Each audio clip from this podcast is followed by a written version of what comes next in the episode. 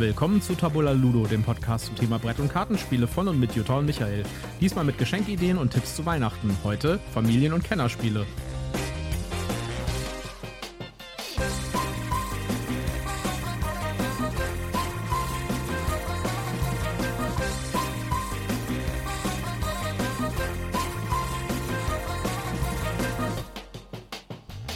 Willkommen zu Tabula Ludo Ausgabe Nummer 36 in der Vorweihnachtszeit. Ja, hallo, schön, dass ihr wieder dabei seid. Ja, die ersten zwei Türchen haben wir jetzt schon aufgemacht. Für euch sind es schon drei Türchen. Wenn wir Ja. das hier am Freitagabend aufnehmen, diesmal ein bisschen kurzfristig, bevor wir tatsächlich live gehen. Und diesmal haben wir eine Spezialepisode wieder mal für euch. Und zwar nicht nur diese Episode, sondern auch die nächste Episode. Das heißt, die nächsten beiden Episoden werden sich mit Weihnachtsgeschenken be- beschäftigen. Richtig, wir haben uns überlegt, was könnte man denn im Bereich äh, Brettspiele, äh, Gesellschaftsspiele eben verschenken? Genau. Es gibt da so ein paar Nebenbedingungen, die wir uns genommen haben dafür und wir werden unsere Top 5 Listen jeweils vorstellen, die wir empfehlen für Geschenke. Das sind nicht notwendigerweise die Spiele, die wir selbst super gerne spielen, sondern eher so Spiele, wo ich sagen würde, die sind geeignet zum Verschenken und die sind auch geeignet für an Weihnachten zu spielen. Und wir haben uns selber die Prämisse auferlegt, zu dem Zeitpunkt, wo wir unsere Recherche betrieben haben, waren diese Spiele alle noch zu kriegen. Genau, und deswegen haben wir euch auch jetzt nicht die Links zu den äh, Verlags-Homepages äh, in die Shownotes getan, sondern Links da, wo man das bekommt. Weil wir haben ein bisschen recherchiert, bei einem oder anderen Spiel, das wir unbedingt mit aufnehmen wollten, war es teilweise ein bisschen schwierig zu kriegen.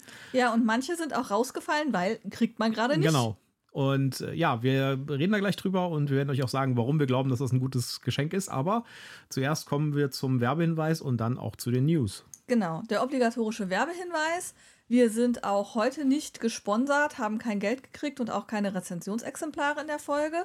Aber weil wir Markennamen, Produkte und Firmen nennen und auch Links in unseren Shownotes haben, sagen wir prophylaktisch, das hier ist alles Werbung aus Überzeugung. Genau, und damit kommen wir zu den News. Und zwar die erste News ist äh, Warriors of Kryn. Gibt es jetzt im ersten Playtest. Äh, Das haben, da haben wir schon mal drüber gesprochen bei den News von ein paar Folgen. Das ist ein D&D-Brettspiel. Und zwar, äh, das ist das Brettspiel zu dem Dragonlance Abenteuermodul für D&D.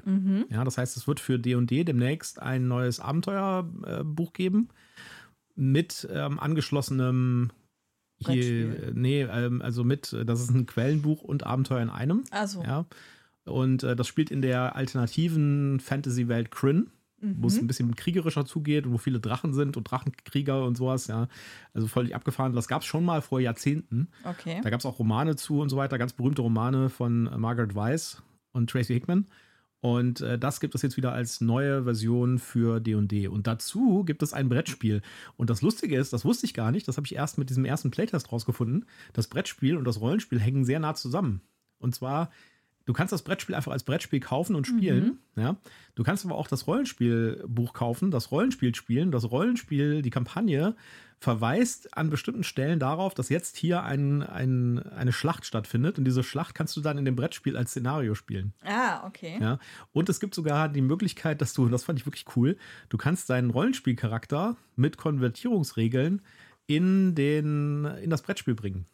Das heißt, Okay. du hast zwar so vorgefertigt, wie bei einem Brettspiel halt normal, du hast ein paar vorgefertigte Charaktere, die du da drin hast, ja, mit denen du spielen kannst. Das ist so ein Skirmish-Spiel. Ja. Du kannst aber auch hingehen und kannst sagen, deine äh, Kampagne spielt das jetzt, ja, deine Spieler, und dann können die ihre Charaktere da in das Brettspiel reinbringen. Okay, cool. Ja, das ist echt äh, ganz schön cool gemacht. Von dem Brettspiel selbst bin ich noch nicht so hundertprozentig überzeugt. Ich habe mir das angeguckt. Die Rezensenten sagen alle, das wäre toll. Ja, und das wäre richtig cool auch als Brettspiel. Und auch umgekehrt. Also ich habe äh, die Rezension, die wir verlinkt haben, die ist von einem, äh, von diesem How to be a great GM, ja, von dem es auch ganz viele tolle Videos gibt, wie man ein großartiger Game Master wird bei D&D. Und äh, der hat am Anfang gesagt, also ich spiele, wenn ich mit meiner Gruppe ein Rollenspiel spiele, spiele ich ein Rollenspiel, da spiele ich nicht zwischendurch mal ein Brettspiel. und dann meinte er aber, und dann hat er es aber ausprobiert und hat gesagt, doch, das würde ich spielen, weil das passt sich perfekt in die Kampagne an ein und äh, es reißt einen nicht aus dem Rollenspiel-Flow raus und so weiter. Also der fand das auch super. Und ich habe jetzt auch schon die ersten Rezensionen gesehen von Leuten, die das als Brettspiel gespielt haben. Die fanden es auch toll. Ich, wie gesagt, bin noch nicht so hundertprozentig überzeugt. Ich finde den Ich finde das, äh, das, das Konzept des Aufbaus ein bisschen seltsam. Das Spielbrett ist irgendwie so seltsam unsymmetrisch. Also da sind so Dreiecke dabei und so Hexfelder und so und so längere Teile, so Rauten. Und die legt man so komisch aneinander und das sieht irgendwie alles ein bisschen zusammengestückelt aus, finde ich. Der innere Monk in dir schreit, nein, das sieht gruselig aus. Ja, ich warte da nochmal auf äh, komplette Rezensionen von den üblichen Brettspiel-Rezensenten. Okay. Aber interessant ist das natürlich schon. Ja, wobei ich in, da glaube ich mehr interessiert bin an dem D&D Onslaught, was ja jetzt auch kommen soll. Mhm. Und äh, das interessiert mich deutlich mehr noch. Okay. Ich bin gespannt. Aber wie gesagt, es gibt den ersten Playtest, könnt ihr euch angucken und der gibt euch ein bisschen Eindruck in dieses Spiel und auch die, in die Verbindung zwischen dem Rollenspiel und dem Brettspiel. Ja, weitere News ist, äh, Richard Garfield macht ein Blockchain-Spiel. Oh je. Was muss ich denn darunter vorstellen? Ich dachte, Blockchains sind doof. Ja, Blockchains sind doof. Äh, das ist jetzt so ein, wir, wollen ja hier kein IT-Podcast werden. Ja? Ich könnte natürlich jetzt erklären, dass Blockchains irgendwie, was Blockchains sind und was die machen und sowas, ja. Äh, das hat was mit Kryptowährungen zu tun und mit ganz viel äh, überflüssigem Marketing und äh, sehr vielen Leuten, die einfach nur euer, euer Bestes wollen, nämlich euer Geld. Ja, und ich glaube, das hat auch ganz viel mit Energieverbrauch zu tun, der völlig überflüssig ist, weil man den ganzen Quatsch gar nicht braucht. Ja, und äh, das ist ein bisschen tragisch, finde ich. Es gibt hier ein Interview auf TechCrunch. TechCrunch ist eine Seite, die sich eigentlich mit so Startups beschäftigt, ja. Und da gibt es ein Interview mit Richard Garfield zu seinem neuen Blockchain-Spiel. Und ja, also, ja, ich habe mir das Spiel angeguckt. Es ist äh, pipi einfach. Und es ist im Prinzip dazu da, um irgendwie solche Kartenpacks zu verkaufen. Ja, und die dann halt auf der Blockchain leben. Ich mache hier gerade so Anführungszeichen in die Luft. Ja. Also guckt euch mal das Interview an, wenn euch das interessiert. Ich glaube, das also ist eine ein. Spiel, um noch mehr Leute dazu zu bringen, sich Blockchains zuzulegen, damit sie da ihre Karten ablegen können. Ja, also die Blockchain zu benutzen, ja. Also Ja, wenn ich das Spiel kaufe, kaufe ich ja wahrscheinlich damit dann auch in irgendeiner Form eine Blockchain. Wenn euch das ein bisschen mehr interessiert, was Blockchains sind und warum die schlecht sind, dann hört euch doch meinen anderen Podcast an, nämlich die Open Source Couch. Da reden wir ganz oft über Blockchains und warum das alles totaler Quatsch ist und äh, warum das auch technisch totaler Quatsch ist. Äh, da könnt ihr euch darüber informieren und ich glaube, wir werden auch über dieses Spiel da vielleicht nochmal reden in, in, einer der nächsten Folgen, weil ich glaube, das auch ein interessantes, äh, interessantes Thema ist für die Open Source Couch. Genau, setzt dich ja mit dem Olli zusammen und erklärt mal, was das Spiel ist und warum das Bullshit ist. Genau. Ja, nächste Sache, die wir gefunden haben, sind, wir hatten ja beim letzten Mal über Adventskalender geredet. Und wir hatten ja damals schon, habe ich gesagt, es gibt auch bestimmt von Brettspielangebote und Adventskalender, weil es den jedes Jahr gibt. Und tatsächlich, den gibt es jetzt auch wieder. Und wir haben euch den verlinkt und da geht jeden Tag ein Türchen auf und da gibt es jeden Tag was zu gewinnen. Und die Gewinne sehen ziemlich cool aus, finde ich. Es kommt ein neuer Teil von Carta Ventura, das habe ich auch schon gesehen. Genau, es kommt ein neuer Teil von Carta Ventura und zwar die äh, Karawanen heißt, heißt der Teil. Wir haben ja den mit den Wikingern haben wir ja gespielt. Mhm. Ja, ich glaube, haben wir eigentlich eine Review dafür gemacht? Ich glaube schon, ja. Ja, haben doch. wir gemacht. Ja, also ich fand das ja eigentlich ganz nett. Es ist halt, man muss sich ein bisschen davon trennen, dass das irgendwie, also das ist kein Escape Room-Style-Spiel. Es ist eher so eine Art äh, Choose Your Own Adventure-Abenteuer, das man mit mehreren Leuten gleichzeitig spielen kann. Haben wir die Wikinger oder haben wir nur Lhasa rezensiert? Ich glaube, wir haben nur Lhasa rezensiert mit den Wir haben Tibetern. auf jeden Fall beide gespielt. Ja, wir haben beide gespielt, ja, aber das eine haben wir im Urlaub gespielt. Ja. Insofern weiß ich nicht, ob wir es Ja. rezensiert haben.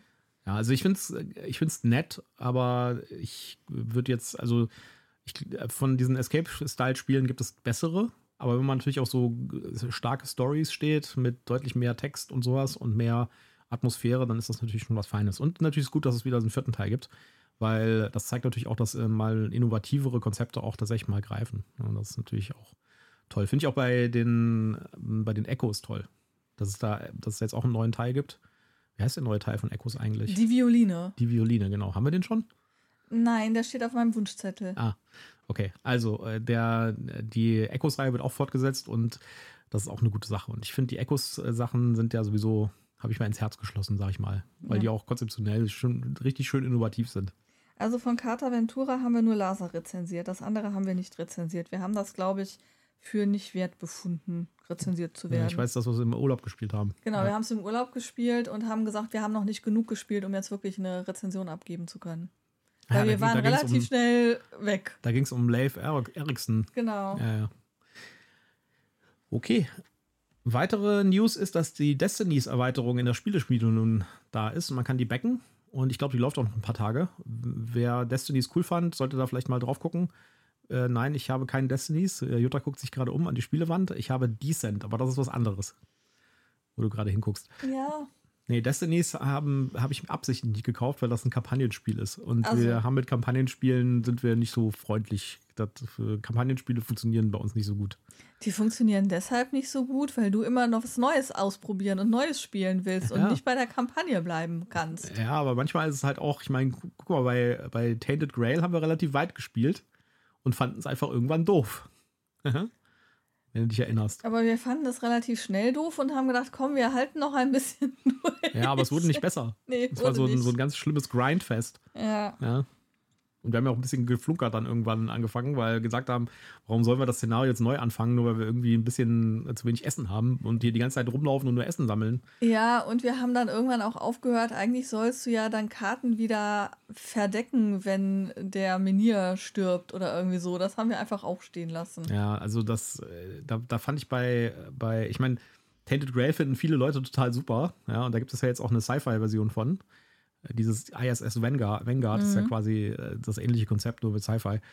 Äh, Da habe ich mit Absicht nicht gebackt, weil ich finde, die schaffen es nicht, irgendwie so die Balance zu finden zwischen Story und äh, Spiel. Ja. Ja, man will gerne, also die Story fand ich gar nicht so schlecht und ich hätte auch gerne mit der Story weitergemacht. Ich fand auch die Sprecherin in dem in dieser App Ja, die richtig war gut. gut. Ja. Also das hat schon Spaß gemacht, aber es war so mühselig. Ja, dann, dann steht das Spiel im Weg bei der Story. ja. Ja, und äh, das darf halt nicht passieren, finde ich. Ja, es war mühselig und irgendwie hattest du keinen richtigen Drive. Du wolltest eigentlich jetzt hier Action und voran und dann, oh Mist, mir ja, geht schon wieder die Nahrung aus. wieder Essen sammeln, ja, und wieder Licht machen bei den Menieren und so. Naja. Nee, das war nix. Okay, apropos Licht machen. Ja, apropos Licht machen. Duftkerze mit der Duft, Duftrichtung neues Brettspiel. Wie riecht das wohl? Ich habe gedacht, das wäre ein Aprilscherz, aber es ist halt leider kein Aprilscherz. Tatsächlich eine Duftkerze mit dem, mit dem, äh, mit der, mit der Geruchsrichtung neues Brettspiel. ja, Also Karton, Druckfarbe. Genau. Karton, Plastik. Druckfarbe. Nee, nee. Die offizielle Bezeichnung ist Karton, Druckfarbe, Papier.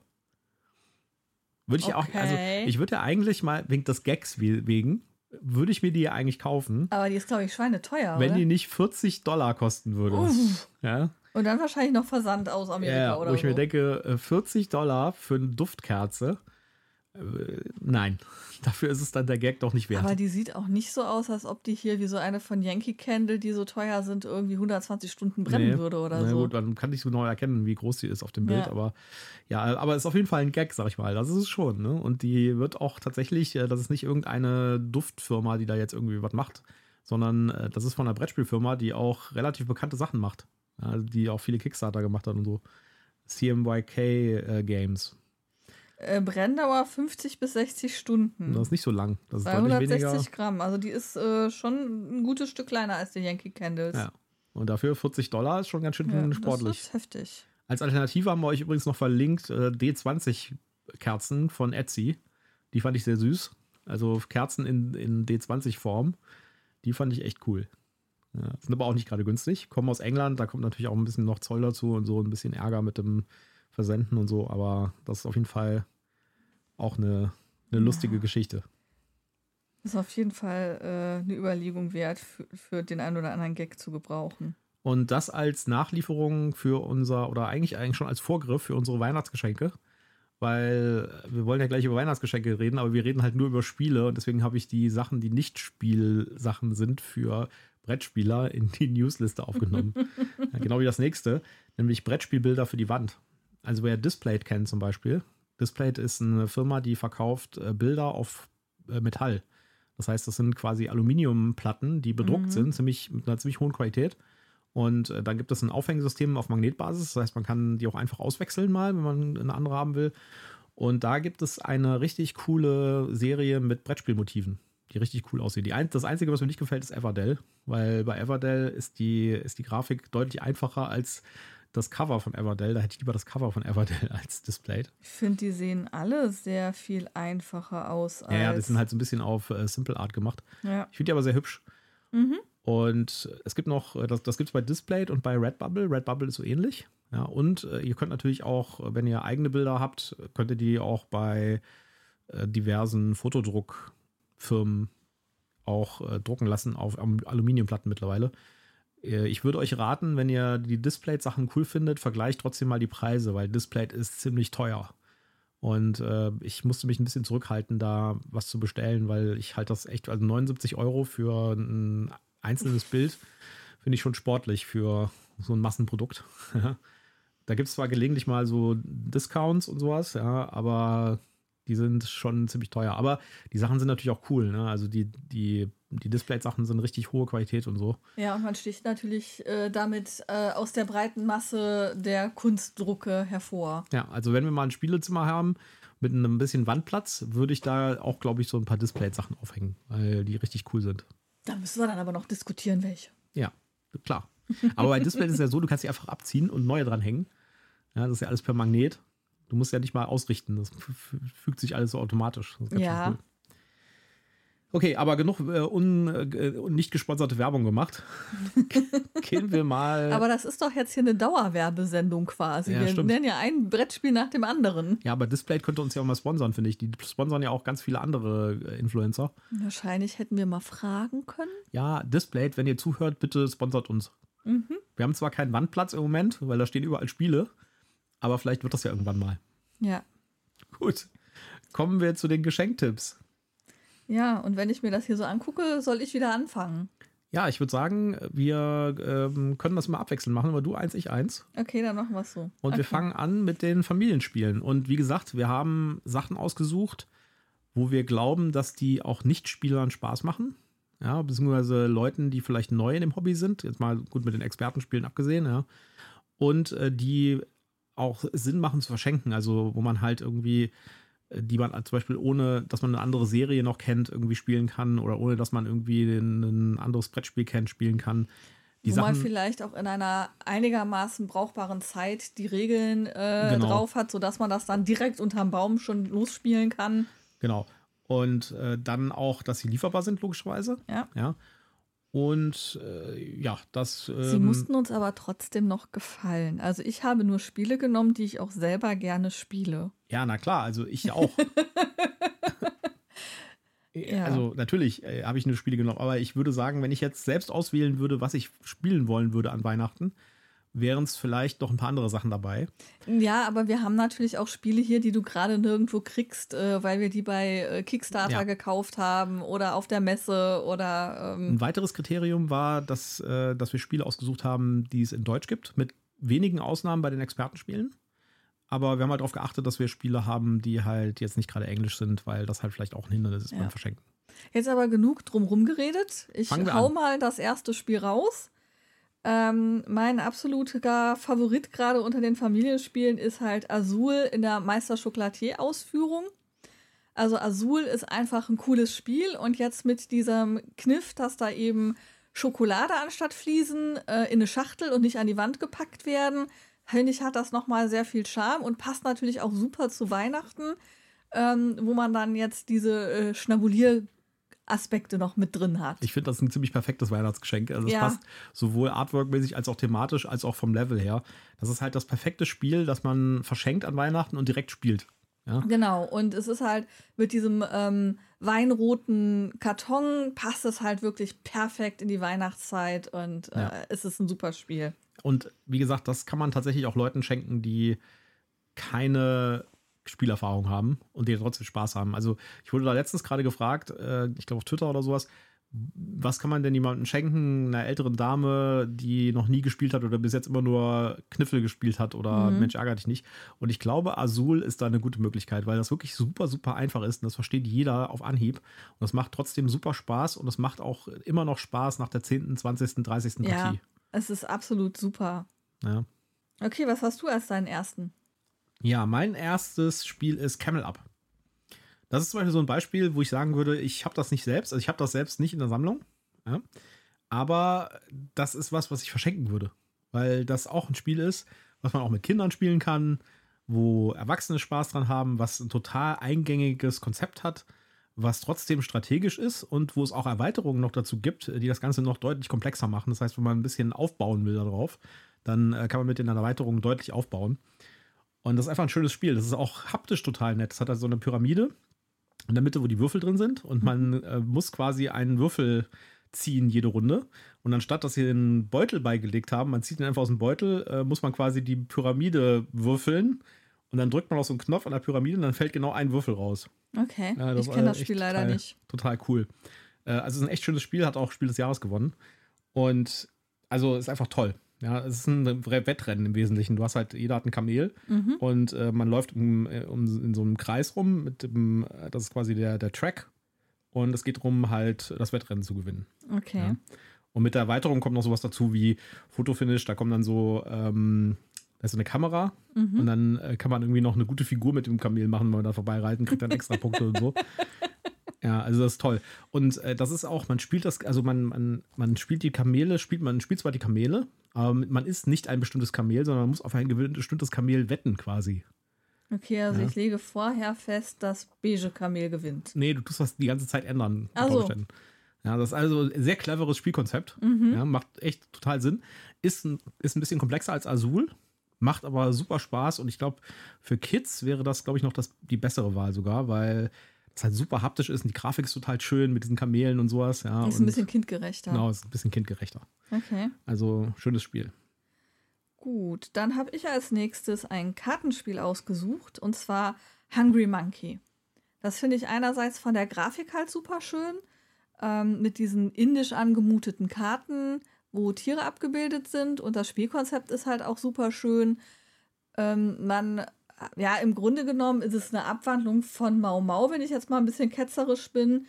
Du hast äh, Karten mit verschiedenen Tieren drauf, die verschiedene Effekte haben wo du dann eben ähm, entweder die Karte, die da drunter liegt, kopierst oder du musst ähm, eine bestimmte Karte drauflegen ähm, oder du darfst die halt nicht drauflegen. Ähm, und es ist einfach super schön. Ist auch ein Konzept, wo du relativ schnell die Regeln drauf hast.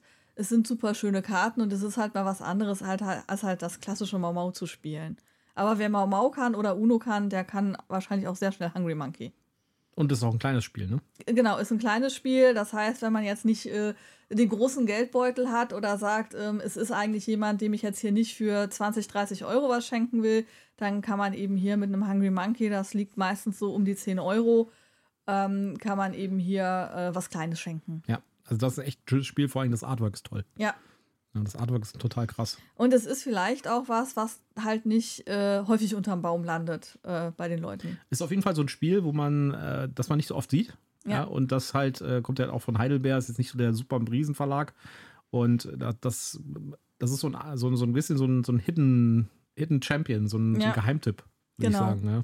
Eben was, was man nicht in jedem äh, äh, Müller oder äh, Spieleladen oder Bücher Buchladen irgendwo kriegt, sondern Ja. da muss man halt ein bisschen nachgucken, dass man das kriegt. Meine nächste Empfehlung ist äh, die Quacksalber von Quedlinburg. War ja auch Spiel des Jahres. Und das ist auch ein sehr, sehr schönes Spiel. Die Story ist, man äh, mischt einen Zaubertrank zusammen oder einen Trank zusammen aus verschiedenen Zutaten. Und das ist so ein bisschen so ein Push-Your-Luck-Spiel. Das heißt, man äh, muss aus, dem, aus so einem Beutel die Zutaten ziehen. Und man muss halt bestimmte Zutaten bekommen, um die Punkte zu maximieren. Man darf aber nicht zu viele Knallerbsen ziehen, weil wenn man zu viele Knallerbsen im Topf hat, explodiert der Topf. Ja, das sind halt Knallerbsen. Genau. Total schönes Spiel, hat super, super tolle Materialien, ist super viel Zeug dabei, sind halt die ganzen Zutaten, da sind wirklich, äh, ich glaube, 200 Marker oder sowas dabei.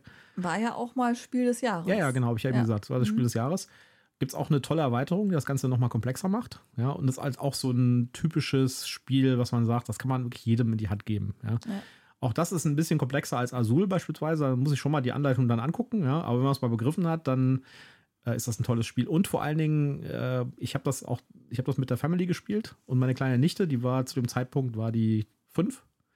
Die hat das auch schon mitgespielt, aber sie hat tatsächlich nicht selbst gespielt, sondern sie hat immer die Zutaten aus dem, aus dem Topf, also aus dem Beutel gezogen. Und dann hieft es sich dann immer, Annika, keine Knallerbsen. Annika, keine Knallerbsen. und dann so reingegriffen und so, Knallerbse. ja. Also insofern kann man da auch die Kinder mit einbinden in so ein Ja. Spiel, wo es halt so ein paar Sachen gibt, die ein bisschen haptisch sind.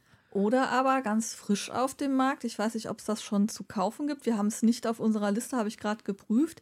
Gibt es jetzt ja auch äh, mit Quarks und Co. nach, Quedlinburg. Genau, das ist die Kindervariante. Genau, das ist eine Kindervariante davon, die dann vielleicht, wenn man kleinere Kinder dabei hat, vielleicht dann Ja. die bessere Option ist. Das ist auch, also ich bin mal gespannt, dass ich weiß, welches Kind, äh, ich darf hier nichts sagen. Mhm, du darfst nichts sagen. Ich darf hier nichts sagen, weil die, die, meine, äh, meine Nichten und Neffen hören uns nämlich. Genau. Äh, du schweigst wie ein Grab. Ja, genau. Ich schweige wie ein Grab. Auf jeden Fall schönes Spiel. haben wir schon zu viel gesagt. Ja, ich äh, kann ich auf jeden Fall empfehlen. Quacksalber von Quedlinburg. Ja. Ähm, dann habe ich eine Mischung aus Kartenspiel und Plättchenlegespiel mit Codex Naturalis. Das sind kleine Karten, die man aber so ein bisschen wie in Domino-Manier auf dem Tisch aufbaut, sodass man eben ein Bild sich baut und eben da versucht, durch geschicktes Anlegen der Karten und Übereinanderlegen der Karten eben äh, Punkte zu optimieren. Auch relativ schnell ähm, das Prinzip verständlich. Man kann das wirklich schnell lernen. Man ist direkt drin, es sieht super schön aus, richtig edel hat teilweise so eine Metallic, äh, äh, so einen Metallic-Druck und äh, sieht dementsprechend halt schön aus, kommt in so einer kleinen ähm, Metalldose daher.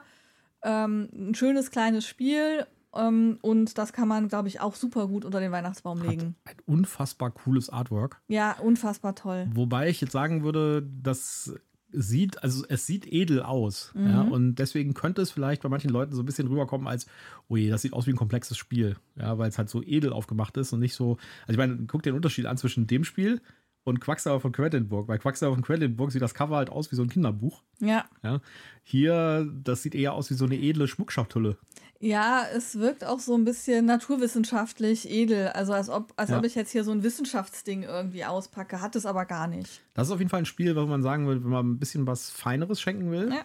Was auch ein bisschen ein, also man will ein Brettspiel schenken oder ein Kartenspiel, aber es soll auch fein und edel aussehen. Soll was hermachen. Soll was hermachen, genau. Dann ist Codex Naturalis, glaube ich, das Richtige. Ja, absolut. Und es ist trotzdem ein einfaches Spiel. Ja, ja, es ist ein einfaches Spiel. Es macht aber trotzdem auch mega Spaß.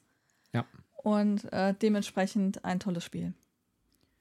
Meine dritte Empfehlung ist Colt Express und ich bin da irgendwie auf so einem, auf so einem, auf so einem Pfad, ja, mit Camel Up, Quacksalver, Quedlinburg, Colt Express, alles Spiel des Jahres Spiele. Das äh, Colt Express ist auch wieder so ein Spiel, was ich selbst nicht habe, mhm. was ich aber sehr gerne spiele, wenn es irgendwo auf den Tisch kommt. Und was ein perfektes Familienspiel ist auch wieder, weil es hat auch wieder diese haptische Komponente. Und zwar ist das ein Pick-up- und Deliver-Spiel. Also das heißt, man muss in einem Zug als verschiedene Cowboys rumlaufen und Schätze einsammeln. Also okay. Dollars einsammeln und mhm. äh, Gold und sowas. Und muss halt versuchen, dass die anderen es einem nicht abnehmen. Ja? Oder der Sheriff es einem abnimmt. Und die, das Spielbrett ist kein Spielbrett, sondern es ist ein Zug, ein Pappzug. Ja. Okay. Und man kann in dem Zug halt in den Wagen unten drin sein, also in den Wagen, oder man kann oben, also Cowboy-Film-Manier, ja.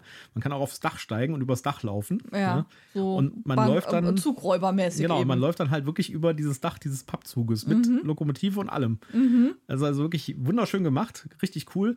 Das Basteln von dem Zug am Anfang ist auch schon eine Aktivität, die man direkt irgendwie unter dem Weihnachtsbaum machen kann. Also wirklich ein äh, tolles Spiel mit Kids, super, kann man auch schon mit Achtjährigen spielen, glaube ich. Äh, sehr schönes Spiel. Gibt es auch Erweiterungen zu, die das Ganze komplexer machen. Äh, also kann ich echt nur empfehlen. Es ist total, ich würde sagen, von den ganzen Spielen hier, die ich hier aufgezählt habe, ist es das, was noch, äh, was auf dem Tisch am meisten hermacht mit diesem coolen Pappzug, der da dabei ist. Okay. Ähm, dann möchte ich mit meiner Empfehlung 4 natürlich nicht lumpen lassen und nenne auch mal ein Spiel des Jahres mit Cascadia. Ja.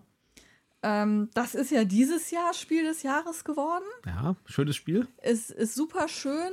Es ist schon ein Stück weit komplexer als jetzt zum Beispiel ein Azul oder ähm, ein, ein Codex Naturalis, aber noch nicht wirklich komplex und schwierig. Aber man muss schon noch mal ein bisschen, vielleicht einen Moment länger in die Anleitung gucken, aber nicht viel. Also es ist nicht so, man Stunden braucht, um die Anleitung zu lernen, sondern das geht auch relativ schnell. Ja. Ähm, man hat äh, Plättchen, einmal runde kleine Tierplättchen und einmal äh, so hexagonförmige ähm, Landschaftsplättchen und versucht seinen eigenen Naturpark aufzubauen und den eben auch mit Tieren zu besiedeln. Und es gibt immer Regelkarten oder Auftragskarten, welche Tiere was für Nachbartiere gerne mögen oder für Habitat mögen. Und da versucht man auch wieder seine Punkte zu optimieren, indem man versucht, das möglichst gut zu treffen. Und ich finde das super charmant, auch mit dieser, diesem Zugmechanismus und dieser Abhängigkeit, dass ich eben wenn ich dieses Hexagon-Plättchen nehme, muss ich dieses Tierplättchen nehmen oder umgekehrt, dass ich halt hier immer so ein bisschen auch auf Glück angewiesen bin, dass da eine gute Kombination an Plättchen auf dem Tisch liegt. Ja, ist auf jeden Fall auch ein sehr schönes Spiel. Cover ist toll, Spielmaterial ist toll. Ja, das, genau. Das Thema ist halt so äh, komplett friedlich. Ja, und Mhm. äh, man lernt sogar noch ein bisschen was über die Natur, welche Tiere in welchen Habitaten leben und sowas. Also wirklich schön gemacht. Und Ja. Super, super einfache Regeln. Also auch sowas, was man sagen kann, selbst wenn Tante Erna irgendwie da ist und die sagt, nee, ich spiele nicht mit, kann man sagen, komm, eine Runde kannst du mal mitspielen und das äh, macht Spaß. Ja, man kriegt vielleicht nicht jede Tante Erna rum, aber die eine oder andere lässt sich vielleicht breitschlagen und versucht es mal und kommt dabei dann vielleicht auch auf den Geschmack. Ja. Kommen wir mit äh, Teil 4 meiner Empfehlungen für Familienspiele zu einem absoluten Klassiker. Und ich würde da eher sagen, das ist nicht ein Spiel, sondern das sind mehrere. Und man kann sich einfach eins aussuchen. Und zwar Zug um Zug. Ja, wunderschön. Das ist natürlich ein absoluter Klassiker. Das äh, ist nicht umsonst seit äh, Dekaden sozusagen auf den Spieltischen. Wir spielen das auch immer wieder und wir haben auch Leute, de- dein Neffe zum Beispiel, den haben wir damit angefixt und der findet das total super. ja, der ist total begeistert. Ja. Äh, Also Zug um Zug ist ein Spiel, wo man äh, äh, Bahnlinien baut. Man hat also Waggons und man hat Karten mit verschiedenen Farben und die Strecken auf der Karte. Es gibt halt verschiedene Karten. Es gibt irgendwie USA-Karte im Originalspiel, dann gibt es Europa, dann gibt es Asien, dann gibt es Indien, die Schweiz, Polen, UK. Es gibt jede Menge Länder in verschiedenen Maps und das Spiel ist immer dasselbe. Mehr oder weniger. Es gibt ein paar kleine Abweichungen, aber es ist quasi immer dasselbe. Man muss halt Kartensets sammeln von äh, entsprechender Farbe und wenn man dann eine bestimmte Anzahl einer bestimmten Farbe hat, kann man die ausgeben, um eine Bahnstrecke zu belegen. Und man hat halt Ziele, Zielkarten, auf denen steht halt drauf, man muss von Seattle nach New York fahren zum Beispiel. Und dann muss man halt sich einen Weg über die Karte suchen. Es ist hochgradig kompetitiv, ja, weil Ja, man nimmt sich die ganze Zeit selbst äh, dem Gegner die Strecken weg und die, die Wege. Genau. Also, wenn ihr keinen Konflikt unter Weihnachtsbaum haben wollt, äh, ist das vielleicht nicht das richtige Spiel. ja, aber es ist ein absoluter Klassiker und es ist richtig cool. Und das ist das Spiel, finde ich, das man rausholen kann, wenn einer sagt, komm, lass uns doch Menschen ärger dich spielen oder noch viel schlimmer, Monopoly. Äh, Dann würde ich sagen, komm, lass uns doch Ticket to Ride spielen. Also Deine Zug um Zug. ultimative Nemesis, Monopoly. Weil äh, äh, Zug um Zug ist deutlich besser als Monopoly und ist auf demselben Komplexitätsebene, würde ich sagen.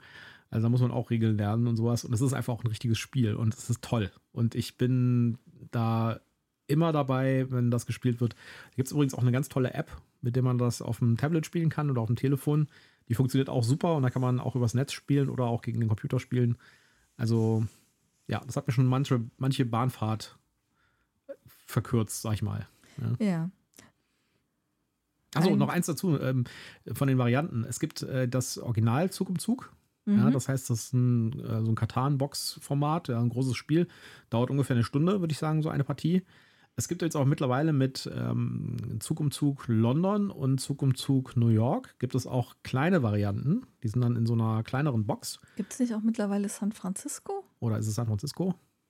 Ich meine, es wäre San Francisco. Das ist nicht das so eine kleine ist. Ja. Es gibt auf jeden Fall zwei Stück davon. Das Ja. eine ist London, das eine habe ich Mhm. nämlich London. Und äh, das sind quasi äh, ähm, eingedampfte Versionen. Die haben dasselbe Spielkonzept, aber halt einen kleineren Plan und weniger Waggons. Und äh, das Material ist ein bisschen kleiner und sowas.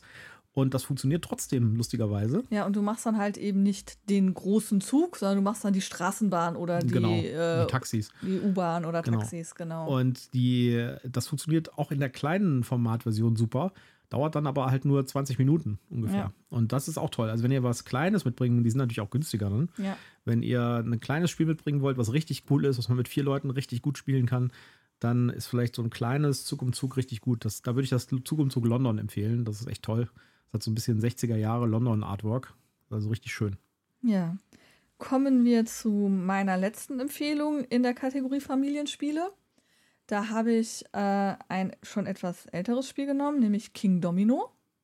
Auch Spiel des Jahres. Auch Spiel des Jahres, genau. Ähm, super einfach, schnell erklärt. Ähm, Erzähle ich zu viel dafür- dazu, das ist ein Plättchenlegespiel, da gehen unsere, unsere Einschaltquoten runter. Mano! Erzähl. Äh, ich wollte eigentlich nur noch sagen, dass es halt tatsächlich auch eins von den Spielen ist, wo ich der Meinung bin, dass man da halt dann tatsächlich auch äh, Tante Erna oder Oma Irmgard zu bekommen kann, ähm, mal eine Runde mitzuspielen. Es ist auch super schön designt, also anders als bei dem klassischen Domino, wo ich halt einen weißen Stein mit schwarzen Punkten drauf habe oder einen schwarzen Stein mit weißen Punkten, je nachdem in welcher Ausführung man das hat, hat man hier Landschaften auf den Dominosteinen äh, äh, Wüste oder Berge. Ähm, und das sieht halt einfach schön aus. Das hat eine haptische Komponente. Da kann man halt groß und klein zusammen an den Tisch bringen und hat halt super Spaß dabei. Insofern ähm, gebt dem Spiel eine Chance. Zum Ausgleich ist mein letztes Familienspiel auch ein Blättchenlegespiel. Nicht so viel drüber reden. ja, und es ist, äh, ich würde sagen, von allen Spielen, die ich hier in meiner Liste habe, das komplexeste. Und zwar nicht deswegen, weil die Regeln komplex sind. Die Regeln sind ziemlich einfach. Das Spiel ist aber halt ein Brainburner. Und zwar Calico. Ja, Calico, äh, total schönes Spiel. Das Cover gefällt jedem. Ja, da ist eine Katze auf dem Cover. Eine, auf einer Patchwork-Decke. Eine süße Katze. Ja. Und es geht tatsächlich auch um Katzen. Und das gibt es von Ravensburger. Die, das Konzept ist, man hat ein, ein, ein, ein, ein Spielertableau vor sich und man muss einen Patchwork-Teppich, äh, nee, eine, eine Bettdecke nähen, eine Patchwork-Bettdecke aus verschiedenen Teilen und äh, aus so Hexteilen. Und diese Hexteile holt man sich von so einem Markt. Und da gibt es halt in verschiedenen Stoffvarianten sozusagen. Und die Katzen lassen sich gerne in bestimmten, auf bestimmten Teilen dieses, äh, dieses Bettdecke, dieser Bettdecke nieder, nach bestimmten Regeln. Also die mögen gerne, eine Katze mag zum Beispiel ein bestimmtes Muster, eine Katze mag bestimmte Farben und sowas. Genau, die eine Katze möchte gerne auf lila liegen, die andere Katze möchte gerne gestreift gebettet werden. Genau. Und äh, da hat man dann entsprechende Ziele, die man erreichen muss. Da gibt es halt Punkte für, die werden auch pro Spiel immer ausgelost, ja. Und dann geht es halt darum, wer macht den coolsten, wer macht die coolste Bettdecke, wer baut die coolste Bettdecke zusammen. Hat so ein bisschen Probleme bei der Spielerinteraktion, weil die Interaktion findet nur darüber statt, wer die Teils nimmt aus dem, äh, aus dem Vorrat. Auch wieder so ein bisschen Stressfaktor. Hey, das war mein Teil, das wollte ich nehmen. Genau. Finger weg. Aber die, die Abwägung, welche Ziele man jetzt erreichen will und welche man aufgibt und wie man vielleicht mehrere Ziele auf einmal erreicht, wenn man bestimmte Teils legt, ist ein echter Brainbender. Ja, und man und, verguckt sich dann auch schon mal und denkt auf einmal, oh Mist, das passt überhaupt gar nicht mehr. Habe ich was übersehen? Genau. Und das Ganze äh, ist deswegen toll und deswegen ist es auch eine Familienspielkategorie, weil das kann als Familienspiel anfangen und als Expertenspiel enden, sage ich ja. jetzt mal, je nachdem, wie man es spielt. Ja? ja, und welchen Level die einzelnen Spieler auch haben. Also ja. wenn da so zwei Hochstrategen sind, kann sich das auch schon mal schnell über Stunden hinziehen, das Spiel. Also, Welches der drei Plättchen nehme ich jetzt am besten? Ja, also es ist äh, eigentlich schon ein schnelles Spiel. Also es ist kein super langes Spiel. Es ist auch wirklich nur, man nimmt ein Plättchen, legt es hin, fertig. Ja? Und wenn das äh, Tableau voll ist, dann ist das Spiel zu Ende. Ja. Das, das ist, äh, hat also echt kicky einfache Regeln, aber es wächst mit dem Spieler sozusagen. Ja, genau. das ist das Schöne daran. Also auch das ist wieder ein Spiel, wo ich sagen würde, das kann man mit Tante Erna spielen. Ja. Aber es, kann, es gibt halt die Gefahr, wenn einer, der das schon hundertmal gespielt hat, der zieht halt Tante Erna gnadenlos ab. Der ja. muss dann halt ein bisschen gnädig sein an Weihnachten mit Tante Erna, damit ja. die reinkommt und sich gut fühlt. Ja. Okay. Dann kommen wir zu den Kennerspielen, würde ich sagen. Das waren unsere Empfehlungen für die Familienspiele. Wir haben das ein bisschen durchgemixt, deswegen reden wir diese Folge jetzt noch von Kennerspielen und in der nächsten Folge sprechen wir über Kinderspiele, Kinderspiele und, und, Expertenspiele. Expertenspiele. Genau. genau. Ähm, mein erstes, meine erste Empfehlung im Bereich Kennerspiele ist ein Spiel, das ich wirklich sehr, sehr gerne habe und wo ich sehr traurig bin, dass wir das schon wieder so lange nicht gespielt haben. Mhm. Das ist nämlich Witchstone. Von der Beschreibung her klingt es ein bisschen ähnlich wie die Quacksalber von Quedlinburg, weil auch hier habe ich einen Kessel, wo ich Zaubertrank drin braue, aber ich habe noch einen Spielplan, auf dem ich versuche, ähm, heilige Stätten für mich zu erobern und ich kann noch an das äh, magische Regal gehen und mir Zaubertränke holen.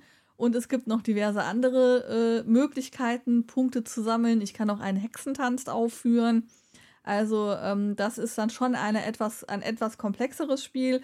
Ich finde, es kratzt so ein bisschen auf der Grenze zwischen Kennerspiel und Expertenspiel, aber ich finde schon, äh, mit ambitionierten Kennern kann man das, glaube ich, auch noch ganz gut spielen. Ja, das ist halt so ein bisschen so ein Zauberkasten unter den Brettspielen. Äh, ich habe da so ein bisschen Entscheidungsprobleme. Ich weiß nicht, was ich machen soll. Da gibt es so viele Sachen zu tun, die man da tun kann. Ja, und, und äh, klein, kleine Warnung. Das Cover könnte einen etwas irritieren äh, und abschrecken, das Spiel zu kaufen. Ja, das ist ein echtes Problem, finde ich, bei diesem Spiel. Wir hatten ja in der Rezension auch schon drüber gesprochen. Das ist ein echt ein tolles Spiel und ist auch ein echt gutes Kennerspiel und passt genau in diesen Level rein. Ja. Aber das Artwork ist echt nicht schön. Also das, nur, das, nur das Cover vom Karton, der Rest finde ich ja, ist der, super. Der, der, Rest geht, da fällt es halt nicht so auf. Ne? Ja. ja. Aber das Cover ist echt, äh, nee. Ja, aber ein schönes Spiel. Und man, wie gesagt, es gibt viel zu tun auf dem Brett und man muss sich echt entscheiden, was man tut. Und es gibt ganz viele verschiedene Strategien. Und das ist so ein typisches Spiel, wo man äh, am Ende der Partie sagt, nochmal, ich will was anderes ausprobieren. Ja, genau. Da, dass man eben denkt, boah, das, das ist vielleicht auch gut für mich gelaufen, aber was passiert eigentlich, wenn ich diese Strategie fahre? Oder ich habe überhaupt gar nichts hier bei dem Regal gemacht. Ich muss mal ausprobieren, was dann passiert, wenn ich dahin gehe. Ja. Mein, meine erste Empfehlung ist auch ein Klassiker, nämlich Flügelschlag halte ich für ein super Geschenk, weil hat halt so ein wirklich außergewöhnliches Thema, nämlich Vögel und Vögel sammeln quasi.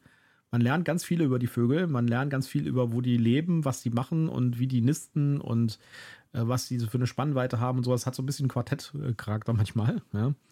Äh, es ist ein Engine Builder, das heißt, man spielt Vögel mit bestimmten Eigenschaften auf sein Spielertableau und kann sich damit quasi solche Mechanismenketten bilden.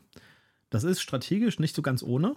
Es ist aber trotzdem immer noch ein Kennerspiel, kein Expertenspiel, auch mit ja. den Erweiterungen. Also es gibt, mhm. es gibt jetzt mittlerweile drei Erweiterungen, glaube ich. Ja, wenn man die kleinen Sachen nicht dazu erzählt, wo es halt neue Vögel gibt aus verschiedenen anderen Teilen der Erde. Mhm. Also zum Europa, Beispiel Asien genau, und Ozeanien, glaube ja, ich. Sowas, ja. ja. Und äh, die, das Spielkonzept, also erstmal das Artwork ist wunderschön. Ja, ja das, die äh, Vogeldarstellungen auf den Karten, herrlich. Die sind äh, alle so wie in einem ähm, alten ähm, Liebhaberbuch von einem Ornithologen genau. gezeichnet. Genau, so richtig, genau. richtig kunstvoll schön. Also auch das Cover sieht toll aus ja. und das Thema ist wirklich außergewöhnlich, sage ich jetzt mal im Brettspielbereich. Und das war auch, glaube ich, ein ausschlaggebender Punkt, warum das äh, damals echt viele Leute angesprochen hat. Aber mhm. es ist halt auch immer noch ein gutes Spiel. Ja. Und äh, dieses Engine-Bilden geht so wirklich so locker flockig von der Hand weg. Ja? Also man denkt sich, oh, nehme ich den Vogel, nehme ich den die passen irgendwie beide. Ja? Es geht also, man, man, kann nicht, man kann nicht schlecht spielen, finde ich, bei dem Spiel. Man kann immer nur gut spielen oder besser. ja? man muss nur aufpassen, dass man die Eier nicht versehentlich in den Mund steckt. Genau, die sehen aus wie M&M's. Das und, ist ein echtes Problem. Oder ja. Zuckereier halt. Es gibt in diesem Spiel gibt es solche Eier-Tokens, äh, die man halt benutzt, um äh, halt die, die, das ist halt eine, quasi eine Währung, mit die man ausgeben kann, während man das spielt. Und äh, diese Eier sehen wirklich aus wie so, äh, wie so, ja, so Zuckereier. Ja, wie so Zuckereier, ja. Die haben auch die, genau die richtige Größe, ja. Also ja. wenn die in so einem Schüsselchen liegen. Äh, gefährlich. Äh, gefährlich, wirklich sehr gefährlich. ja. Fast so gefährlich wie bei Honeybuzz, die, die, die Honigtokens, die aussehen ja. wie Gummibärchen. Ja.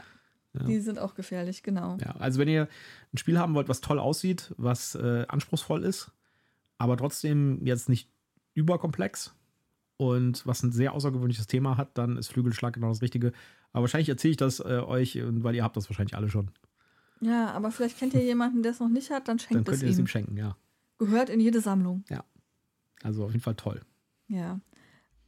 Äh, ich komme zu meiner zweiten Empfehlung. Da hast du schon ein bisschen vorgegriffen, weil ich empfehle jetzt nämlich das Echos. Mhm. Ich habe mich, ohne es gespielt zu haben, für die Violine entschieden, weil ich die gerade besonders spannend finde. Ähm, die soll nochmal eine völlig neue Komponente mit reinbringen, weil da dann auf einmal auch Musik eine Rolle spielt. Okay.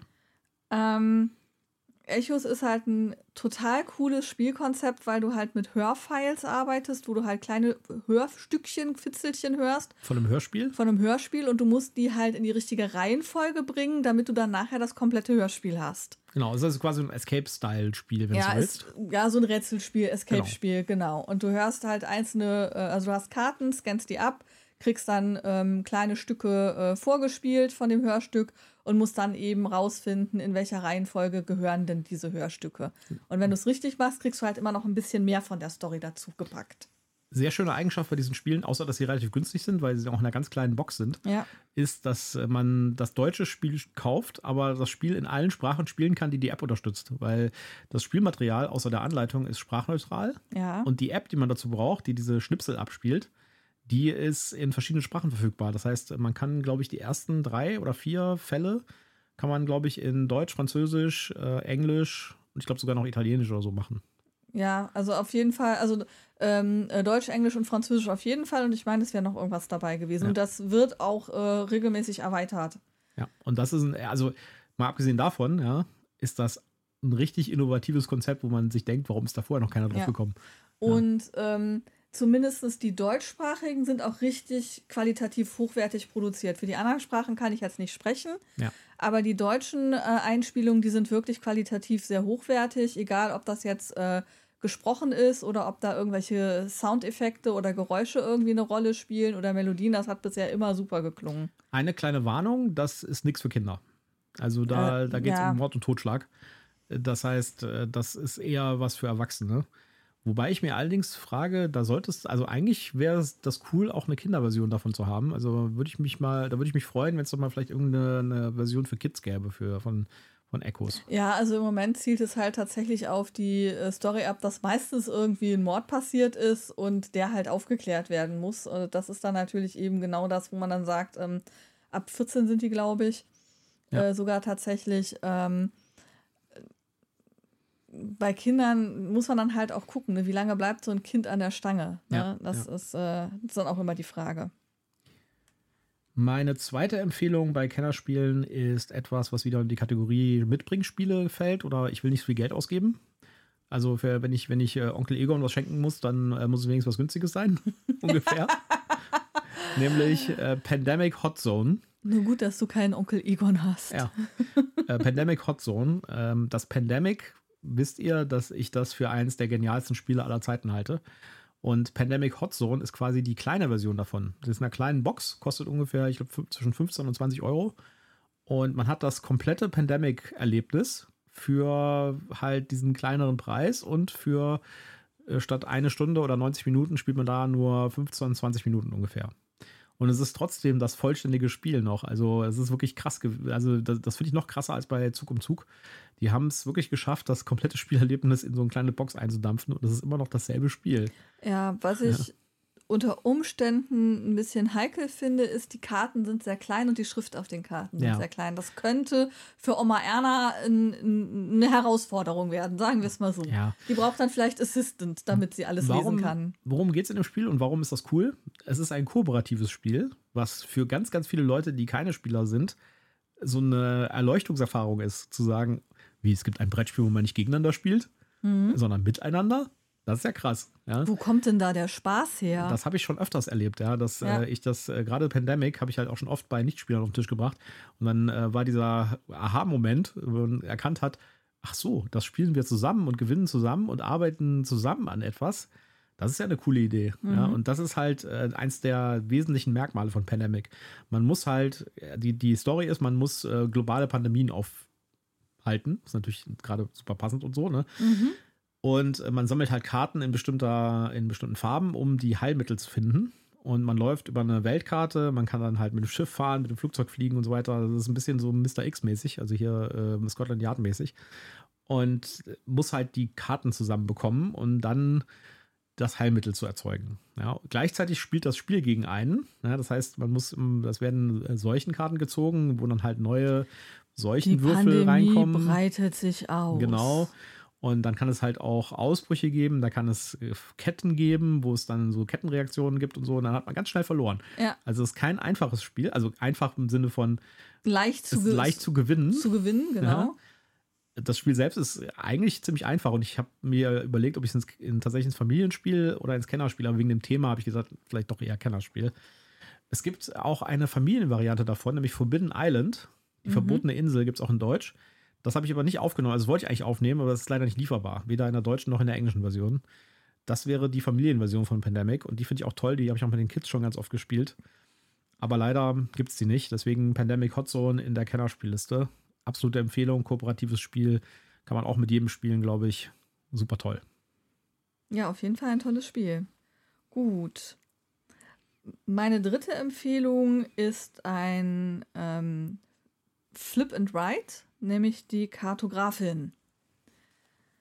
Das ist dann etwas für die mehr introvertierten Spieler, wo man mehr so für sich auf seinem Plan äh, so ein bisschen rummalt. Hin und wieder muss man mal bei dem Nachbarn was einzeichnen, aber man versucht da primär für sich sein Ideal, seine, seine Karte zu bemalen, zu kartografieren und dabei halt möglichst viele Punkte zu, zu ähm, bekommen. Ähm, das Ganze wird getriggert durch Karten, die ausliegen ähm, und Jahreszeiten, wo ich dann eben nach bestimmten Regeln meine Karte bestücken kann und dann Entscheidungen treffen muss. Und ich finde, das ist ein super einfaches Spielkonzept, mit dem du eigentlich auch relativ jeden kriegen kannst, der so ein bisschen gewillt ist mitzumachen. Ähm, und es macht unheimlich Spaß. Und du bist schnell drin und du hast da auch diesen Effekt nochmal, bitte. Nochmal. Wenn ihr einen Ersatz sucht für eure Mutter oder Großmutter, die gerne Kniffel spielen am Tisch alleine, ja.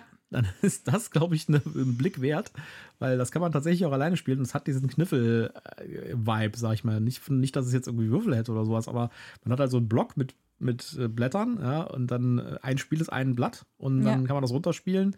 Dauert nicht lang, ist, äh, ist super cool, super dynamisch und sowas, ja. Macht Spaß, dieses Puzzle zu lösen quasi. Mhm. Und ja, also ja, schöner Puzzleersatz. Genau, und äh, äh, äh, Kniffelersatz. Und ähm, wer jetzt gerade überlegt, hm, irgendwie habe ich da im Hinterkopf, da war doch was. Ja, es gibt auch noch der Kartograf und es gibt auch noch diverse Erweiterungen dazu, wo man dann andere Blöcke hat, ein bisschen andere Regeln. Es kommen ein, zwei Karten dazu. Ähm, da kann man also dann eben auch noch beliebig viel Spielvarianz reinbringen, indem man einfach die verschiedenen ähm, Varianten spielt. Die machen alle irgendwo Spaß ähm, und dann kann man sich einfach auch die aussuchen, die einem am meisten Spaß macht. Und ähm, es ist auch ein Spiel, das äh, klein ist, nicht so teuer das eben auch gut unter den Weihnachtsbaum zu packen ist, wenn man jetzt nicht äh, den großen Griff in den Geldbeutel tun will. Genau. Meine dritte Empfehlung bei den Kennerspielen ist auch ein kooperatives Spiel, nämlich The Loop. Sehr cooles Spiel. Ja, sehr schönes Spiel. Haben wir leider die Erfahrung gemacht, dass es mit zwei Leuten tatsächlich am besten ist. Und mit mehr Leuten wird es dann stressig unter Umständen.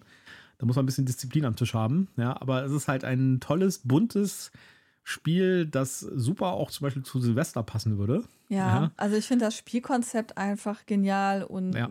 es ist bunt, es ist es ist also, einfach cool, das Spiel. Wenn du es nicht auf der Liste gehabt hättest, hätte ich es genommen. Ja, die Story ist einfach auch cool, ja. Also da gibt es äh, einen verrückten Professor, der irgendwie eine Zeitmaschine hat, der durch die Zeitalter fliegt und da Unsinn anstellt und man muss ihn quasi hinterherreisen, ja. diese Unsinn wieder fixen und er, ihn fangen. Er macht ständig Kopien von sich und man muss diese Kopien vernichten, damit man dann ihn zum Schluss vernichten kann. Genau. Tolles Spiel, hat so einen Comic-Look, ja, mhm. macht echt was her.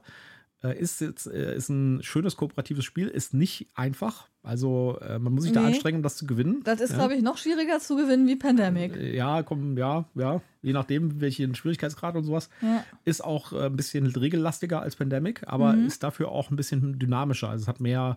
Und es hat unheimlich viel Spielwitz. Also was ja. du dann für, für Hilfsmittel dir da holen kannst, äh, da sind total lustige Begriffe drin und die Figuren sind lustig gestaltet. Also das, das hat auch so, so einen Witz irgendwo. Ja, also da, man kriegt da halt auch Ausrüstung und Waffen und sowas, ja. die halt total durchgedreht sind, ja, und mhm. die auch die Illustrationen unterstützen das alles. Also man fühlt sich dann irgendwann in so einem Samstagmorgen durch durchgedrehten Super-Cartoon mit Superhelden.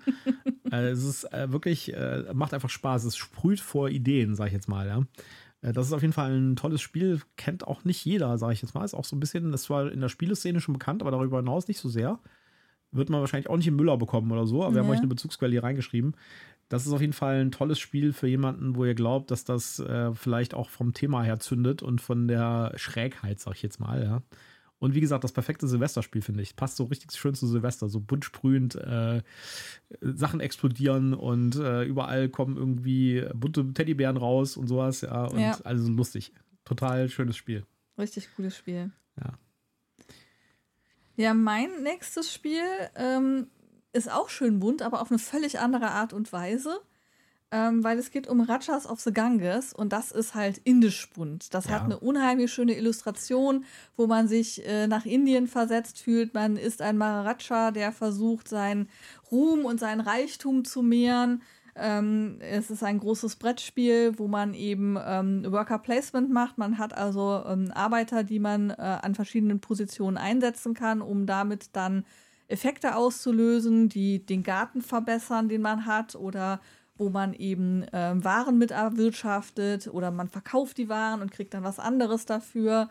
Man muss in den Palast und mit ähm, anderen Leuten handeln und reden. Ähm, das ist ähm, ein super Spiel, ist schon auch wieder so ein bisschen jeder arbeitet so ein bisschen vor sich hin, aber dadurch, dass man halt diese Plätze belegt und die wegnimmt und da eben immer dann überlegen muss, ah Mist, das wollte ich doch machen, jetzt ist da aber der andere hingegangen, wo kann ich denn jetzt hin? Hat man schon viel Spielerinteraktion, ja. aber ohne jetzt wirklich, ich glaube, den ganz großen Stress aufzulösen, weil du immer noch was findest, was du dann stattdessen tun kannst. Äh, Ratschas und Gang ist es für mich so ein Spiel, wenn ich das so in Weihnachten in Verbindung sehe, also nachdem wir jetzt mit The Loop irgendwie den Beetlejuice unter den Spielen hatten, ja, ist Ratschas und Gang ist eher so die konservative Wahl. Man äh, sitzt in so einem schönen, äh, puschligen Wohnzimmer, man hat irgendwie den Kamin an, ja. Und jetzt bringt man mal so ein ganz schön klassisches Brettspiel auf den Tisch, ja, wo man äh, die großen Geschichten erzählt. Ja. ja. wo man sich auch so ein bisschen reinkuscheln kann genau. und, und, und so sich reinversetzen kann. So, ich bin genau. jetzt hier glaub, in Indien. Das, ist genau der richtige äh, Dings. Also es ist halt wie so ein ganz klassisches Worker-Placement-Spiel, ja, ja.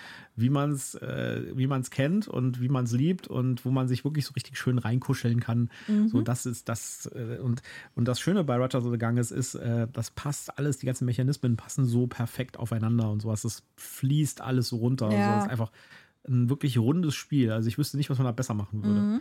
Ja. Und wenn jetzt jemand sagt, puh, so das Brettspiel ist aber schon was teurer, ich glaube, es liegt irgendwo bei 45 bis 50 Euro.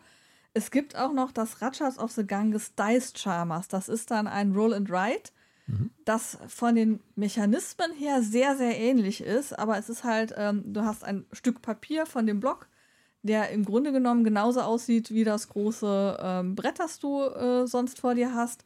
Und machst das eben aber alles dann auf deinem, deinem Papier in klein und ähm, hast aber trotzdem ein sehr, sehr ähnliches Spielgefühl. Und es ist genauso schön, genauso kuschelig, nur dass du eben äh, anstatt Worker einzusetzen, wählst du eben aus den Würfeln, was du machen willst, die vorher geworfen wurden.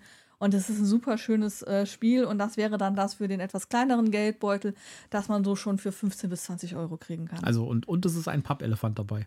Es ist ein Pappelefant dabei, ja, auf mhm. dem man dann den Würfel legt, den dann keiner benutzen darf. Ja, macht spieltechnisch überhaupt keinen Sinn, aber es ist total schön, dass er dabei ist. Ja, aber äh, Ratchet Gang ist es wirklich so, wenn ihr so eine etwas konservative Wahl treffen wollt zum Verschenken, dann ist das, glaube ich, genau das richtige Spiel. Hat nicht jeder, äh, kennt nicht jeder, ist äh, total schön, aber es reißt sozusagen nicht aus. Äh, es, ist, es, sprengt keine Erwartungen, sag ja, ich jetzt mal. Während The Loop schreiend bunt ist, genau, ist, ist das, das harmonisch so, bunt. Es ist, ist auch sehr genau, bunt, aber auf eine, auf, auf eine, harmonische ja, genau, Art und Weise. Genau. genau. Was hast du denn als nächstes? Ja, äh, bei mir dreht es jetzt komplett ab. Ja. Jetzt kommen wir nämlich zu Mindbug. Mhm. Das ist das neue Spiel oder eins der neuen Spiele von Richard Garfield, über den wir eben schon mal gesprochen haben. Aber es ist kein Blockchain-Spiel und es ist auch kein elektronisches Spiel. Es ist ein Kartenspiel. Ja.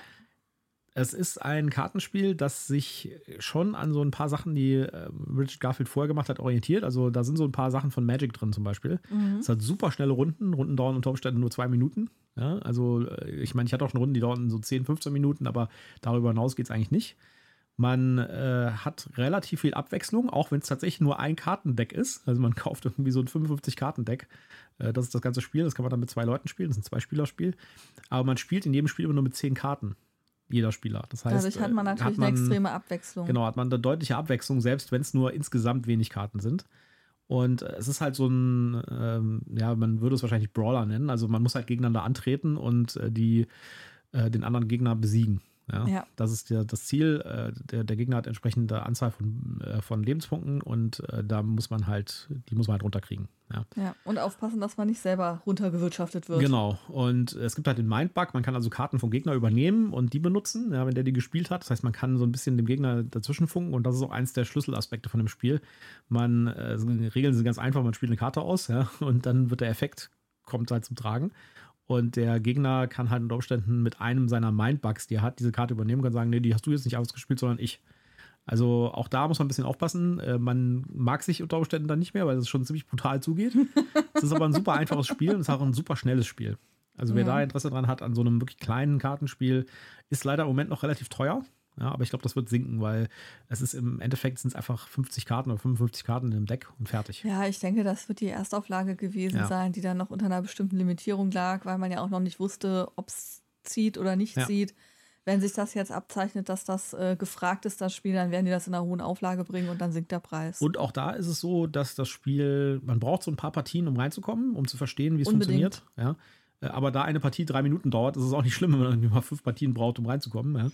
Äh, aber es ist vor allen Dingen auch ein Gateway-Spiel, weil wenn einem das gefällt und man das cool findet, da gibt es diverse Spiele, die die weiterführen in dieselbe Richtung, mhm. die aber deutlich komplexer sind und auch mehr Material haben und so.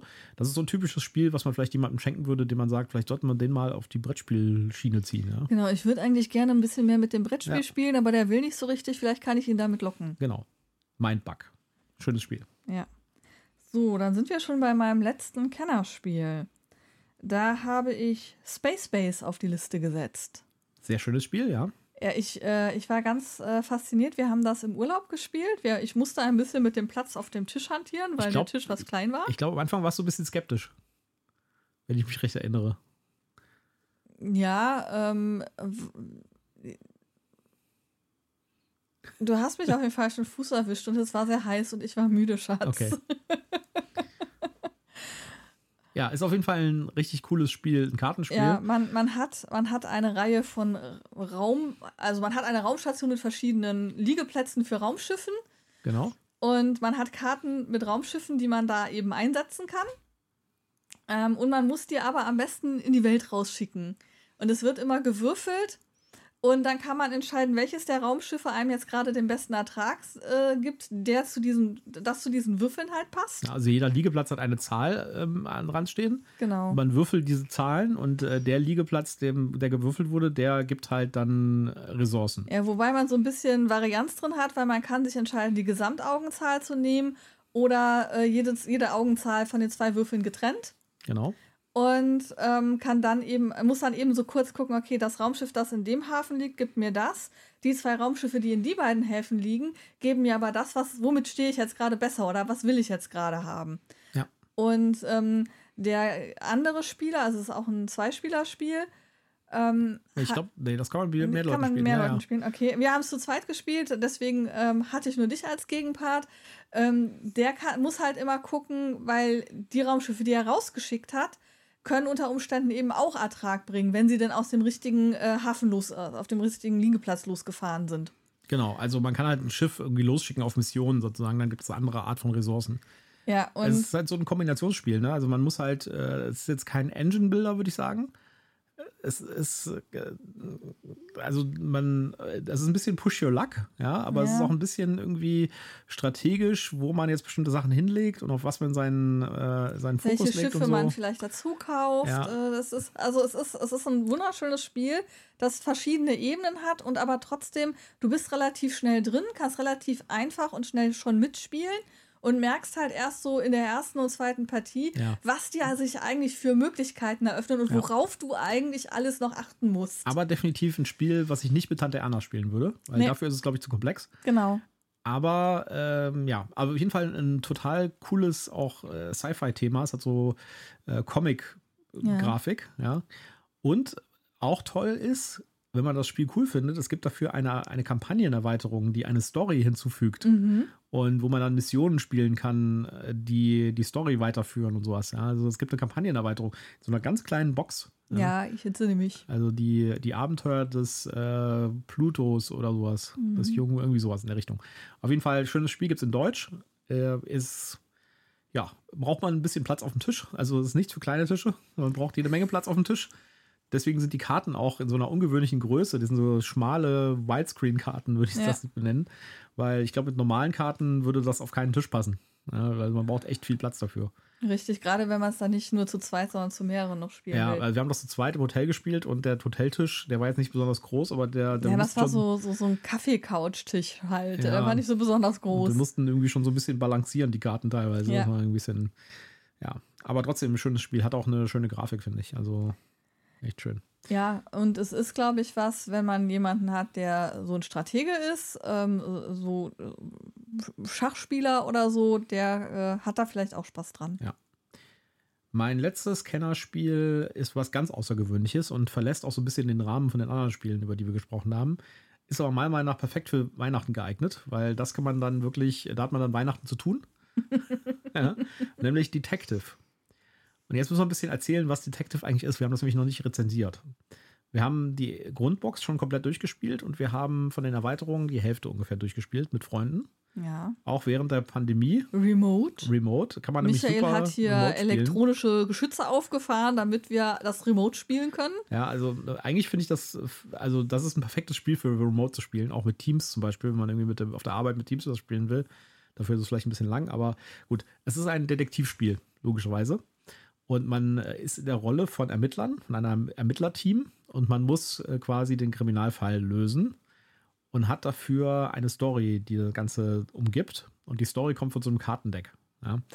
Und zusätzlich hat man online, und deswegen kann man das auch super remote spielen, man hat online eine Datenbank, die Antares-Datenbank, das ist quasi die äh, Falldatenbank de, des äh, Polizeiapparats.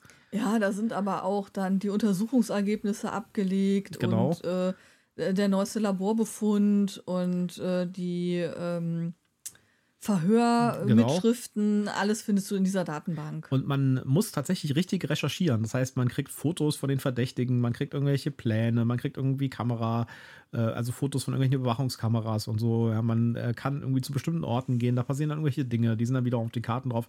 Hat so ein bisschen Choose Your Own Adventure ähm, Aspekt, aber viel weniger als Cartaventura.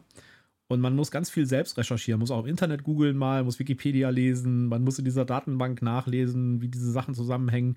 Äh, wir haben tatsächlich ein Miroboard gemacht, so ein, so ein Online-Whiteboard, wo wir dann die ganzen Fotos von den Verdächtigen und von den Personen reingepackt haben und dann so Verbindungslinien.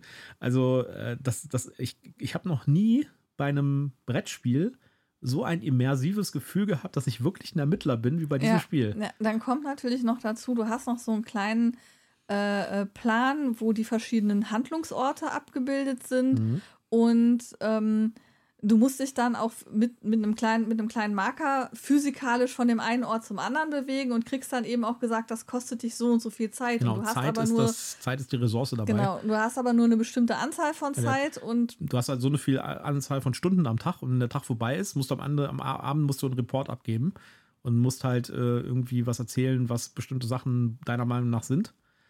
Also es ist, aber lustigerweise dieser, dieser Aspekt mit dem, man hat so ein ganz kleines Brett dabei, ein ganz kleines Spielbrett, wo man die verschiedenen Orte hat. Und man kann dann halt zum äh, Leichenschauhaus fahren oder zum Polizeipräsidium oder zu, äh, keine Ahnung, äh, dem Gericht zum Beispiel oder so. Aber das ist gar nicht der Hauptaspekt. Der Hauptaspekt war tatsächlich die Interaktion zwischen den Leuten. Also wir haben halt an diesem Whiteboard gesessen ja, und gesagt, wenn das die Tochter ist von dem, ja, vielleicht finden wir eine Verbindung zwischen der Frau und diesem Typen. Wenn wir da eine Verbindung finden, dann wissen wir das Motiv. ja. Ja, und dann ging das Googlen los, ja. Das Mhm. Googlen in, in Google und das äh, Suchen in dieser Antares-Datenbank, ja. ob wir irgendwas finden. Also, das war wirklich krass Ja, immersiv. Und du musst halt auch dann zwischendurch Entscheidungen treffen. Will ich jetzt erst die Tochter verhören und mir anhören, was die zu sagen hat? Ja. Oder fahre ich lieber äh, zum Tatort und gucke mir an, was ich am Tatort ja. finde? Will ich jetzt erst wissen, was die Spurensicherung gefunden hat? Oder will ich erstmal Zeugen Ja, befragen? und bei diesem Spiel verlässt man ganz krass so eine Brettspielebene. Ja, das ist wirklich so ein narratives Erlebnis, Mhm. das man zusammen am Tisch oder auch halt remote unter Umständen halt äh, macht. Und man fühlt sich irgendwann wie so ein wirklicher Ermittler und denkt sich irgendwie so, wie kann das sein? Ja, wie, wie- was macht die? Über da gucken wir doch mal bei Zeitstempel sowieso in die Überwachungskamera rein. Ja, einfach mal zu gucken, was da ist. Und äh, also es ist wirklich krass. Und da gibt es mittlerweile ein paar Erweiterungen auch. Und es gibt jetzt auch einen neuen Teil seit einiger Zeit, äh, der im Agentenmilieu spielt, Vienna Mhm. Connection. Gibt es Ja. auch in Deutsch, wo man, äh, den habe ich nicht gespielt, ja, Mhm. aber wenn das genauso cool ist wie, die, äh, wie, wie das Detective-Grundspiel, dann will ich das auf jeden Fall nochmal spielen. Ja. Man braucht halt die richtige, die richtige Gruppe dafür und man muss sich damit auseinandersetzen, dass es halt echt viel Zeit braucht. Also Ja. man spielt da wirklich lange. In der Grundbox sind, glaube ich, fünf Fälle drin. Die auch alle Fälle. quasi so ein, also du kannst die unabhängig spielen, aber es macht schon Sinn, die alle hintereinander zu spielen, Genau. weil es eine übergeordnete Handlung hat. Und die Story ist auch richtig cool. Ja, da die, ich, wir spoilern hier nichts natürlich, ja. Aber die Story ist richtig, richtig krass cool gemacht. Ja. Und äh, da gibt es wirklich Spannung bis zum Ende. Und ich weiß noch, wie du mich, ich glaube, beim dritten Fall völlig entgeistert angeguckt hast, weil ich noch was aus dem ersten Fall im Gedächtnis hatte, was auf einmal wie ein Puzzleteil in unsere aktuelle Story reinpasste. genau. Und du so, what? Das spielt eine Rolle? Wie kann das denn jetzt sein? Ja. Ist, glaube ich, auch gar nicht so teuer mittlerweile. Das ist ja schon ein bisschen älter. Ja, aber wenn ihr irgendwas sucht, was ihr quasi über die Feiertage komplett immersiv irgendwie spielen könnt und wo ihr eure äh, Krimi-Liebhaber irgendwie mit reinziehen könnt und ihn richtig in so einen krassen äh, Kriminalfall als Ermittler reinziehen könnt, ist das der, die wirklich gute Wahl. Und das ist deutlich besser als die, also ich, es gibt ja diese Krimi-Escape Rooms, wo dann Mhm. so äh, Materialien drin sind, so. Das ist alles schön und toll und nett gemacht und sowas, ja. Aber das hier ist der krasse Scheiß da. Also das ist wirklich, da ist, das ist der, der letzte, also Also Michael geht hier gerade geht hier gerade richtig ab. Ja, ich finde das richtig cool. Ich, ich muss aber auch jetzt mal gerade dazu sagen, dass das natürlich auch was damit zu tun hatte, wie wir das gespielt haben, wie die Gruppe mitgezogen hat. Ja. Ähm, also wir, ja, wir waren alle an unterschiedlichen Orten und haben, äh, also ich war bei dir hier, aber alle anderen waren halt bei sich zu Hause irgendwo. Ich glaube, wir hatten noch ein Pärchen mit dabei, die auch noch äh, beim Bildschirm davor saßen. Aber jeder hat halt vor seinem Rechner gesessen. Das heißt, wir konnten alle gleichzeitig in dieser Antares-Datenbank was suchen. Ähm, wir hatten dieses Miro-Board, auf das alle, ähm, das ist also so ein elektronische, ja im Grunde genommen ne, ein Whiteboard. elektronisches Whiteboard, wo halt die alle gleichzeitig drauf schreiben konnten und du quasi zugucken kannst, ah, der Michael schreibt da gerade das und Julia schreibt gerade dort drüben das. Ähm, das hat natürlich viel Flair gegeben. Dann hattest du hier Beamer aufgebaut, der ähm, die Karten aufgenommen hat, die, äh, wo die Texte drauf standen, sodass jeder dann auch nochmal, also ich habe es vorgelesen, aber jeder konnte dann auch nochmal sich das ranzoomen und lesen, was steht da eigentlich gerade auf dieser Karte drauf. Das hat natürlich viel zu diesem immersiven Spielgefühl und diesem Ich arbeite wirklich aktiv an diesem Fall mit beigetragen. Wenn man Ja. jetzt natürlich eine Situation hat, wo nur einer irgendwie ein iPad hat, wo er in dieser Antares-Datenbank was sucht und alle anderen können nur die Karten gucken, Ja. wird das, glaube ich, schwierig. Also, Also- da muss man schon auch ein bisschen Elektronik Genau, auffahren, man, damit es man, Spaß muss, macht. man muss da schon all in gehen. Also da muss jeder sein Notebook vor sich haben und irgendwie am besten tatsächlich auch so ein elektronisches Whiteboard, weil das ist dann einfacher. Oder halt ja, ein man, richtiges man, Whiteboard. ja, ne? wenn man alle zusammensitzt, kann man natürlich auch ein richtiges Whiteboard ja, nehmen. aber wer hat denn schon ein Whiteboard zusammen? ja, aber du Größe, ne? kannst, du kannst ja auch äh, ähm, mit, mit Papier. Ihr geht einfach in das nächste Polizeirevier und sagt, ihr müsst da mal kurz was wir, wir ausleihen müssen euch. Detective spielen. Ja, lasst, gebt doch mal einen von euren Konferenzräumen. Ja. Also auf jeden Fall toll. Es gibt Ja. auch, es gibt jetzt mittlerweile auch eine Box mit vier kleinen Fällen. Das ist, wird so vermarktet Mhm. als Junior-Version quasi. Da sind vier ähm, kürzere Fälle drin. Da würde ich euch von abraten. Da haben wir die ersten zwei Fälle gespielt und ich fand die nicht so doll. Ja, die war nicht so Nee, prickelnd. die waren auch teilweise unlogisch und sowas. Also nehmt einfach die ganz normale Standard ähm. Die hat ein, äh, die hat, die hat vier Fälle, die zusammenhängen und trotzdem alleine stehen und die ergeben die absolute krasse Story am Ende. Wo, wo du gerade sagst, äh, geht ins nächste Polizeirevier und lasst euch einen Raum geben. Ich meine, man kann natürlich auch, wenn man vielleicht sowieso schon im Hotel ist, fragen, ob die nicht einen kleinen Konferenzraum für einen haben. Ja, also tolles Spiel. Wenn, äh, wenn ihr da die richtige Gruppe für habt und die richtigen Leute und Lust habt, über Weihnachten euch richtig zu beschäftigen, nehmt das. Ja, Großartig. das, also das ist auf jeden Fall nen, äh, eine super Sache, wo sich, glaube ich, auch jeder, der so ein bisschen Spaß an, an Rätseln und Knobeln hat und so Fälle lösen, äh, einbringen kann. So, das bringt uns zum Ende unserer Folge für heute mit dem ersten Teil unserer Weihnachtsgeschenkempfehlungen. Wir hoffen, die kommen nicht zu spät für eure Weihnachtsgeschenke und beim nächsten Mal sprechen wir dann über Kinderspiele und Expertenspiele. Da freue ich mich schon sehr drauf. Ich möchte noch einen Hinweis geben. Ähm, wer sich die Links genauer anguckt, der wird feststellen, dass ein paar Links vom Brettspielhelden sind. Nur für die, die das vielleicht nicht so auf dem Schirm haben. Der Brettspielheld ist ein Spieleladen, der äh, bei der großen Flutkatastrophe in Ahrweiler komplett abgesoffen ist. Ähm, ihr tut also auch noch was Gutes, ähm, wenn ihr bei dem bestellt. Genau, und es ist auch unser lokaler Spieleladen, zu dem wir mal ganz oft hinfahren. Das ist unser persönlicher Brettspielheld. Genau.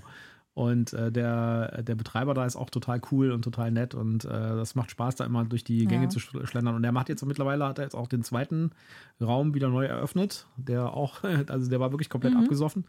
Ja, Das hat auch teilweise so ein bisschen zu, äh, zu Galgenhumor geführt. Ich war dann äh, kurz nachdem er wieder eröffnet hat, war ich da und fragte irgendwie, ob er eine äh, Halle des Bergkönigs hat.